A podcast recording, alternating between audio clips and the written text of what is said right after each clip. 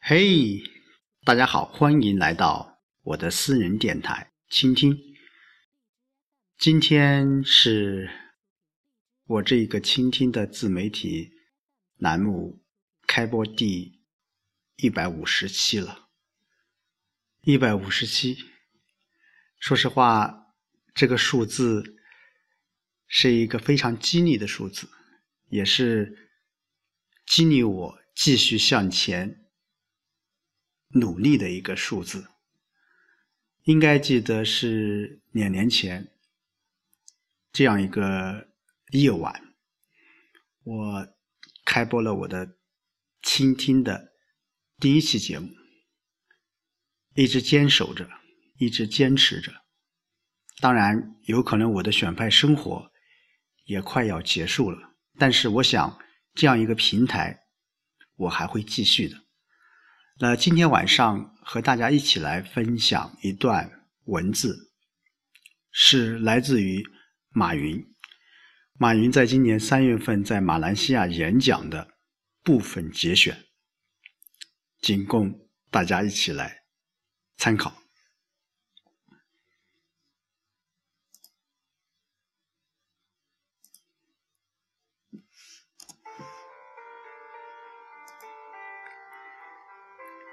技术革命是未来三十年的变革，这就是我所坚信的。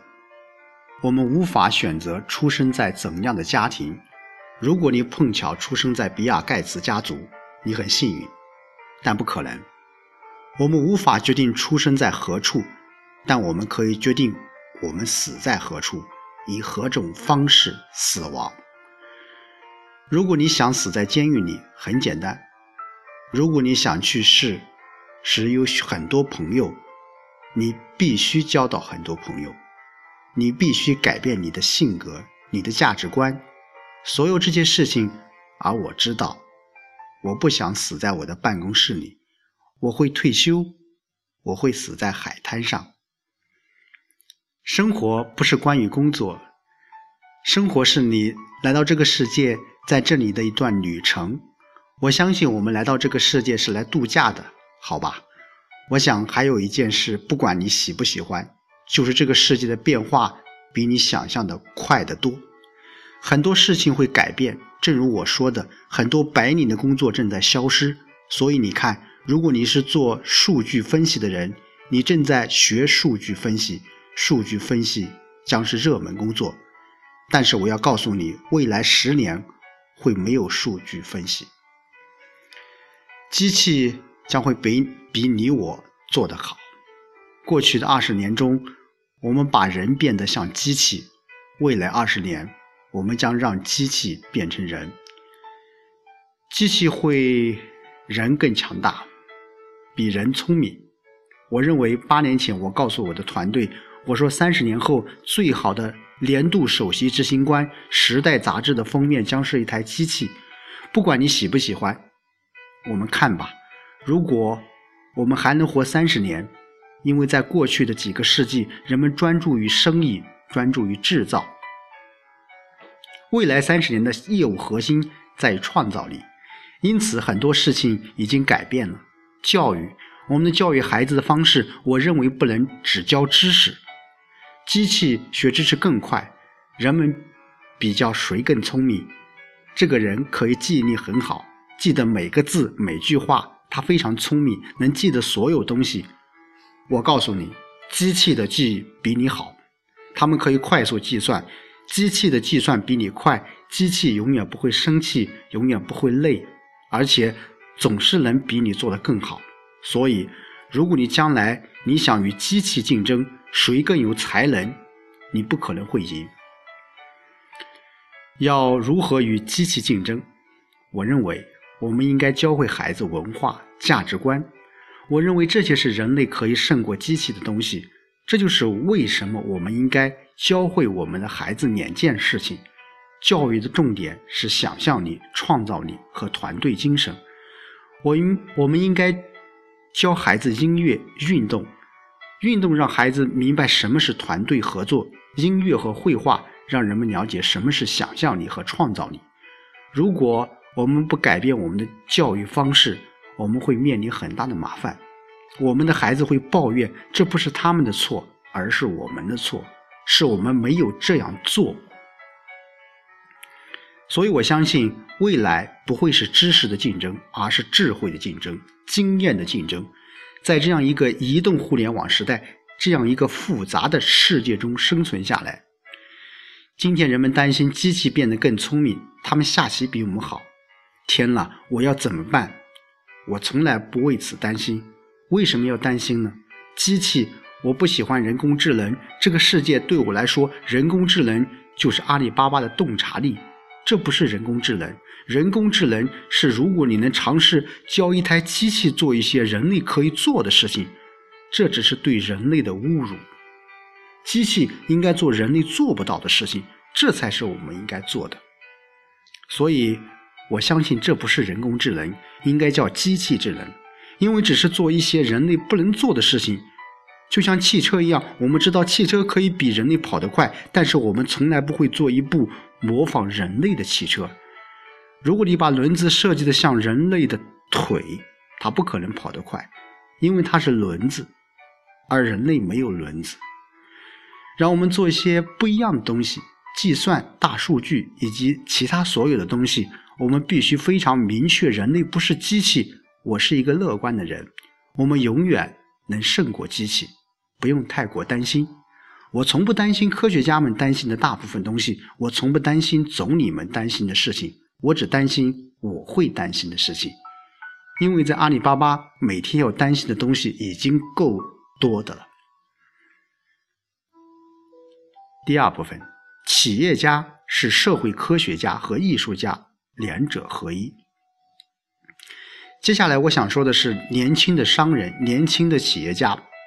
我听他们说，我没有李嘉诚那样的机会啊，我没有郭鹤年先生那样的机会啊。我告诉你一件事，他们在被称为企业家的时候，可能没有你这样的机会。什么是企业家？我的理解是，企业家是社会科学家和艺术家二者合一。你必须是一个社会科学家，你必须了解人、人的行为、人的需要，你必须改变自己。企业家也必须很艺术。如何组织团队？马云成功的原因并不是我很聪明，我认识一些很了不起的人，知道如何与别人一起工作。那些了不起的人和我将了解社会和人们的需要。所以，如果你想让你的公司更成功，你必须展示出你为社会解决了什么大问题。你为社会解决的问题越大，你的机会就越大。你就会更成功。如果你为你的村子解决的问题，这就是一个村庄的公司；如果你为你的省份解决的问题，它就是一个省份公司；如果你为国家解决的问题，你就是一个国家企业。这个责任取决你如何为之工作。企业家会如何转型？企业家将会互联网化，成为互联网化的企业家。我相信，在未来二十年到三十年，至少百分之九十的生意将会在线上。如果你不知道如何在网上做生意，如果你是一个小生意，你只能做本村的生意，而且你的业务规模取决于你所在地区能触达多远。所以，今天当你使用互联网，你可以接触到全世界的其他地方，跨国家、跨省。你知道，尊重其他文化。为别人创造价值。未来三十年，世界不属于互联网公司，而是属于那些更好的使用互联网的公司。这是我们的机遇。你不需要懂技术，但是你要知道怎么用技术，并且运用好技术。我并不会尝试去做一个工程师，直至今天，我不了解电脑为何能运作，我仍然不知什么原因。不知道不要紧。我觉得你只要懂得赏识和欣赏懂技术的人，让他们了解这些。我曾经是一个小企业的产品测试员。世界上大多数的小企业都很畏惧高科技，当他们听到高科技这个词，他们会避而远之。我会是产品测试员，当工程师完成一个产品，我会来试用。如果不能用，我相信百分之八十人都不能用，把它当做垃圾扔掉。如果我可以用，说明是一个好产品。我不希望手动调节任何东西，我希望是简单轻松的点一下就完成，得到你想要的。第三，要想成功，必须具备情商、智商和爱商。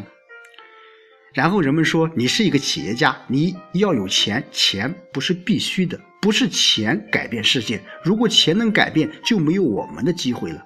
阿里巴巴在第一个十到十五年存活下来的重要原因是我是因为我们没钱，尤其在第一个五年，我们不像其他公司一样融资到那么多钱，我们每一分都花得很小心。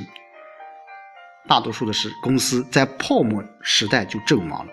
不是因为他们没有钱，而是因为他们有太多钱。你想要聘用大公司的优秀人才，如果你的公司没有准备好，你却请了比如跨国企业的专业人才，你等于在谋杀自己。不要这么做。这就好比是我们把波音747的引擎装进一个拖拉机，它会毁了你的拖拉机。相信我，我在这上面犯过很多错误，所以当你没有钱的时候，你不会犯同样愚蠢的错误了。最好的人才不是在外面，而是在你的企业内。他们相信你，相信你的想法，所以愿花时间。很多人喜欢把钱投资在设备和机器上面，但不愿花钱在雇员身上。把钱投在雇员身上，给他们机会发展，和他们分享所犯过的错误，听听他们的错误，一起工作，这将使你的企业发展的更好。人们会说：“哇！”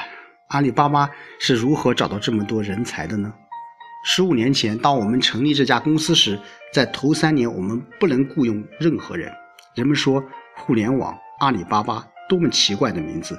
我们没有钱，没有乐趣，是无名之辈，所以我们说我们很难雇到人。我们只雇佣那些没那么残疾的人。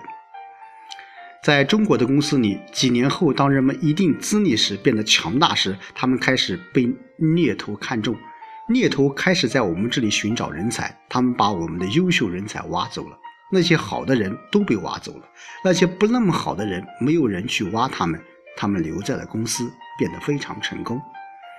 据我了解，培训中最好的是，人们说他是互联网专家，甚至在 DT 时代来临之前，我们已经有很多数据专家。我不知道数据专家在哪里，所以我认为没有人是熟知未来的专家。未来的专家是你自己从所花的时间和精力的磨练中学习来的。所以，这是我所相信的未来。我相信在未来，智商和情商都是必须的。如果你想成功，你应该有情商；但如果你不想失败，你应该有智商。这是有区别的。你想成功，你必须拥有情商，因为这些情商很高的人很容易完成交易，因为他了解人们，并和大家一起工作。但很多人因为缺乏智商而犯错误。不管你多聪明，世界上还有很多比你聪明的人。所以，如果你想拥有最好的智商，雇佣智商高的人，人才是决定因素。与他们一起合作的时候，提高了你的智商。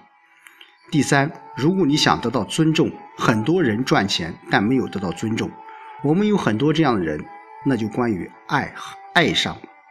所以，对于想成功的人来说，这些问题至关重要：智商、情商、爱商，缺一不可。